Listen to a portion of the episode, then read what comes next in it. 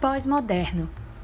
Ideologia contemporânea que, se opondo ao modernismo, teve sua origem no final do século XX, caracterizada por entender a criatividade como a expressão da liberdade.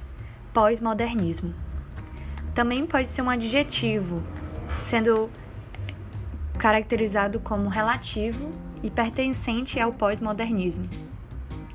Esquematicamente falando, né, segundo os pós-modernos, a modernidade seria qualificada pela tendência de crer em visões globais de um mundo, capacidade de fornecer legitimações filosóficas ao conhecimento e à ação, pela propensão a cogitar em termos de novidade e superação, pela aptidão a conceber a história como percurso progressivo de que os intelectuais conhecem os fins, liberdade, igualdade, bem-estar e etc e os meios capazes de realizá-los, e pela tendência a subornar a multidão heterogênea dos acontecimentos e dos saberes à totalidade de sentido previamente constituídos. E isso tudo foi para falar que os pós-modernistas eles comentam que não era possível estabelecer alicerces para a certeza científica, coisas que os modernistas faziam. Não haveria uma totalidade, grande narrativa ou quadro maior que explicasse o mundo que tinha de ser aceito como caótico e efêmero. E é exatamente essa, esse caos e essa efemeridade que a gente vê atualmente. Não tem como você não olhar para o mundo e não perceber o caos e também a incerteza das coisas, o não saber o quanto duram, o se saber se há alguma coisa que dura. A vida está muito mais rápida, a, a vida passa muito mais rápido, isso em todos os aspectos. Tanto a infância é mais curta, a velhice é mais curta, o adulto é mais curto, a vida é mais curta, mas ao mesmo tempo as pessoas vivem mais, mas elas vivem muito rapidamente. Será que elas aproveitam? Será que a gente aproveita a vida realmente como ela foi feita para ser aproveitada? Mas isso tudo é só uma introdução do que do pensamento da pós-modernidade. Falar de cultura pós-moderna é também falar do cinema. Ele, em especial, tem particularidades muito próprias, visto que as primeiras produções datam apenas dos anos 1920. Da mesma forma que a humanidade, o cinema possui momentos históricos característicos, e cada um desses momentos representam muito do sentimento e da cultura vigente na época. Então, o que é conhecido como cinema clássico vão ser as produções características dos primeiros anos da cinematografia.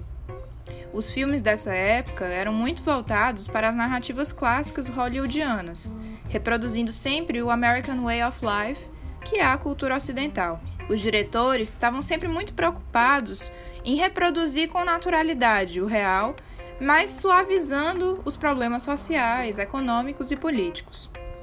Então, o público dessa época não tinha muita dificuldade ao assistir o filme. A ideia é que as pessoas pudessem compreender a história com facilidade. Eles só precisavam assistir e esperar o final feliz. Depois, vamos vivenciar uma fase intermediária, que são conhecidos como a Nouvelle Vague, ou neorrealismo, e o chamado cinema moderno. Nessa fase, os personagens vão se tornar mais humanos, e os diretores vão fazer questão de mostrar qualidades e defeitos, porque eles vivenciam conflitos e dramas como todo mundo. Não tem mais aquela intenção de mascarar a realidade. Esse cinema é marcado pelo pós-guerra, então buscava se denunciar as injustiças sociais e gerar uma visão crítica dos cidadãos, por fim, chegamos ao cinema pós-moderno. Característico da atualidade, ele reproduz muitos dos tempos em que vivemos, agregando elementos de culturas locais e massificadas, abandonando o sentido de continuidade histórica. Então vamos ver nos filmes sempre referências tanto ao passado como ao futuro, podendo também agregar elementos da propaganda, dos videoclipes, da pintura, da música e de tantas outras formas de produções culturais que vão ser representadas no universo cinematográfico. Essa característica vai ser chamada a intertextualidade dos filmes pós-modernos, e ela possui um objetivo específico, que é o de não se distanciar do grande público. Ao mesclar e fundir diferentes gêneros, o cinema consegue alcançar todo tipo de gente, dos gostos mais refinados aos mais populares, rompendo com a ideia de cultura erudita e cultura de massa. Dessa forma, o cinema pós-moderno se torna talvez a forma mais democrática de produção cultural.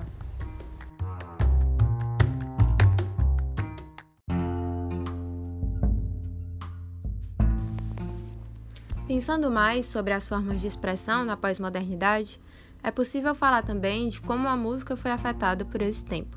A duração das músicas, por exemplo, é um aspecto que mudou bastante. Ouvindo álbuns dos anos 70 e 80, encontramos músicas que possuem uma média de 4 a 6 minutos, enquanto as músicas produzidas na pós-modernidade costumam variar de 2 a 4. Isso abre margem para a gente pensar que não só a forma de produção mudou, mas também a forma de consumir música. Pegando o álbum do Pink Floyd, The Dark Side of the Moon, como exemplo, a gente encontra faixas de até 7 minutos e percebe ali uma história sendo contada ao longo da sequência de músicas. Cada faixa era pensada para ser ouvida naquela ordem. Era esperado, então, que a pessoa tirasse um tempo para ouvir a obra por completo. Já hoje em dia, as músicas costumam vir na forma de singles. Pelo consumo ser realizado em massa por aplicativos de streaming como Spotify, muitas vezes as músicas são ouvidas sem ouvir a sequência imaginada pelos músicos e pelos produtores. O consumo é realizado de forma mais rápida e não necessariamente pensado. Meu pai me contou que quando ele era adolescente e ouvia falar que alguma banda que ele gostava tinha lançado um álbum, ele tinha que encomendar o vinil e esperar até que chegasse à sua casa, né? Durante esse tempo de espera, com certeza existiam expectativas sendo criadas em relação às músicas e todo o investimento no objeto. É possível pensar que quando diminui esse tempo de espera por meio do uso de plataformas de streaming, o tempo de investimento dedicado a pensar sobre a produção musical também diminui, porque é o tempo que propicia a reflexão e a criação, né? E falando mais um pouco sobre a criação, o estilo das bandas se tornou mais fluido na pós-modernidade. Enquanto em séculos passados era mais fácil discernir a qual gênero pertencia cada banda, hoje em dia existe uma certa indefinição. As bandas migram de nicho a nicho e se reinventam constantemente, até mesmo para sobreviver ao mercado. O vocalista do The 1975, Matt Healy, costuma dizer que não acredita em gêneros musicais isolados, e sim em uma mistura de universos em cada canção. Em uma entrevista, ele disse ainda que, como eles, enquanto músicos, estão em constante mudança, essa fluidez na música surge também como um reflexo. Isso evidencia a fluidez como uma característica típica da pós-modernidade que aparece em diferentes âmbitos.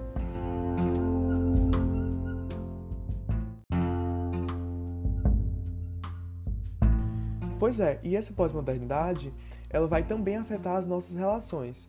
O Zygmunt Bauman, que é um sociólogo, ele vai falar muito dessa pós-modernidade e na verdade ele não vai nem usar esse termo porque ele fala que ele não gosta e, e o termo pós-modernidade ele não explica o que, que há de novo nessa pós-modernidade, ele só explica o que, que ela não é, que é moderno, no caso, porque a gente adiciona o pós, e ele vai usar o termo modernidade líquida, e ele vai justificar o uso dessa metáfora dizendo que o líquido é algo que não consegue manter a sua forma, a menos que seja forçado artificialmente por um tempo a estar em um recipiente, caso contrário, ele vai derramar e vazar, porque ele muda a sua forma o tempo todo. E isso é exatamente o que o nosso mundo é como um todo. Ele é líquido. Então ele vai explicar essa instabilidade e essa constante transformação do mundo usando a metáfora de liquidez. E aí ele dá um exemplo. É, não podemos confiar que quando saímos para uma viagem e voltamos, as coisas vão estar como elas eram antes. As coisas certamente estarão mudadas de uma ou de outra maneira. As relações entre os indivíduos elas não têm mais uma forma rígida e duradoura como antigamente. Tudo está em constante transformação, tudo muda muito rápido e nada é feito para durar. E para o Bauman, a velocidade dessas mudanças e esse caráter efêmero das relações na sociedade é justamente essa característica da modernidade líquida. Ele vai fazer uma crítica à liquidez dos relacionamentos, onde ele vai criticar os relacionamentos online. O Bauman ele vai dizer que as operações de mercado elas vão servir de modelo para as relações entre as pessoas. Então, se você quiser uma jaqueta nova, o site de uma loja online ele vai mostrar para você um catálogo onde você pode escolher essa jaqueta. Se você procura um companheiro, um site de namoro também mostra para você um catálogo onde você vai poder escolher um companheiro. Então, o modelo da relação cliente e mercadoria, ele se tornou o modelo da relação entre pessoas. E para o Bauman, mesmo as relações afetivas entre as pessoas, elas parecem ganhar um caráter de consumo. As pessoas são descartadas e substituídas por outras na medida em que não atendem mais aos desejos do cliente, do seu companheiro. E ele também vai falar que as amizades também são afetadas por essa modernidade, não só as relações amorosas. E o que vai caracterizar essa liquidez das relações é justamente a facilidade em se desconectar de alguém. Então, se eu quero fazer amizade com alguém em alguma rede social, é muito fácil, eu só tenho que apertar em um botão, digitar e enviar uma mensagem. E ele vai dizer que essa facilidade de se conectar com alguém, ela, essa conexão só é atrativa para a gente porque é mais fácil ainda a gente se desconectar dessa pessoa. Então, se eu não estou mais afim de conversar com ela, ou se nós não temos muitas coisas em comum e eu perdi o meu interesse, é só eu apertar em um botão posso bloquear a pessoa, e aí eu me desconecto dela e não tenho o desconforto de ter que encontrar ela pessoalmente e explicar por que eu não quero mais conversar com ela. E é justamente isso que torna atrativo essa conexão tão fácil, porque é mais fácil ainda você se desconectar. A gente sabe que a sociedade domina o indivíduo. Ela age sobre o corpo, organizando ele, sistematizando ele, determinando ele assim surge os perfis de beleza, de sensualidade, de inteligência, charme, de saúde, de postura. E esses perfis são chamados de modelos, são os padrões de beleza. Esses modelos, na verdade, não existem, eles funcionam como construções mentais que vão preencher de sentido a vida e o cotidiano do indivíduo. Vão dar significação àquilo que não é lógico e nem natural.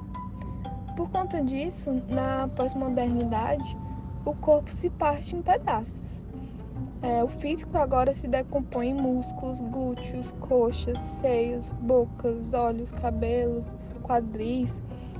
E a publicidade é a grande propulsora desse traço, transformando cada parte do corpo em um grande gerador de sentido e em um signo estimulador do consumo. Também os avanços na área da medicina contribuem para de, de uma forma para uma nova forma de perceber o corpo.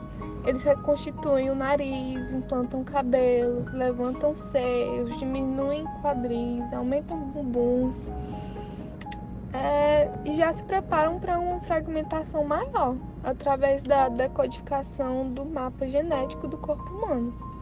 Segundo o Teixeira Coelho, a autonomia prevê um suceder simples de movimentos que se ligam por coordenação e, assim, é, não haveria mais padrões a serem seguidos.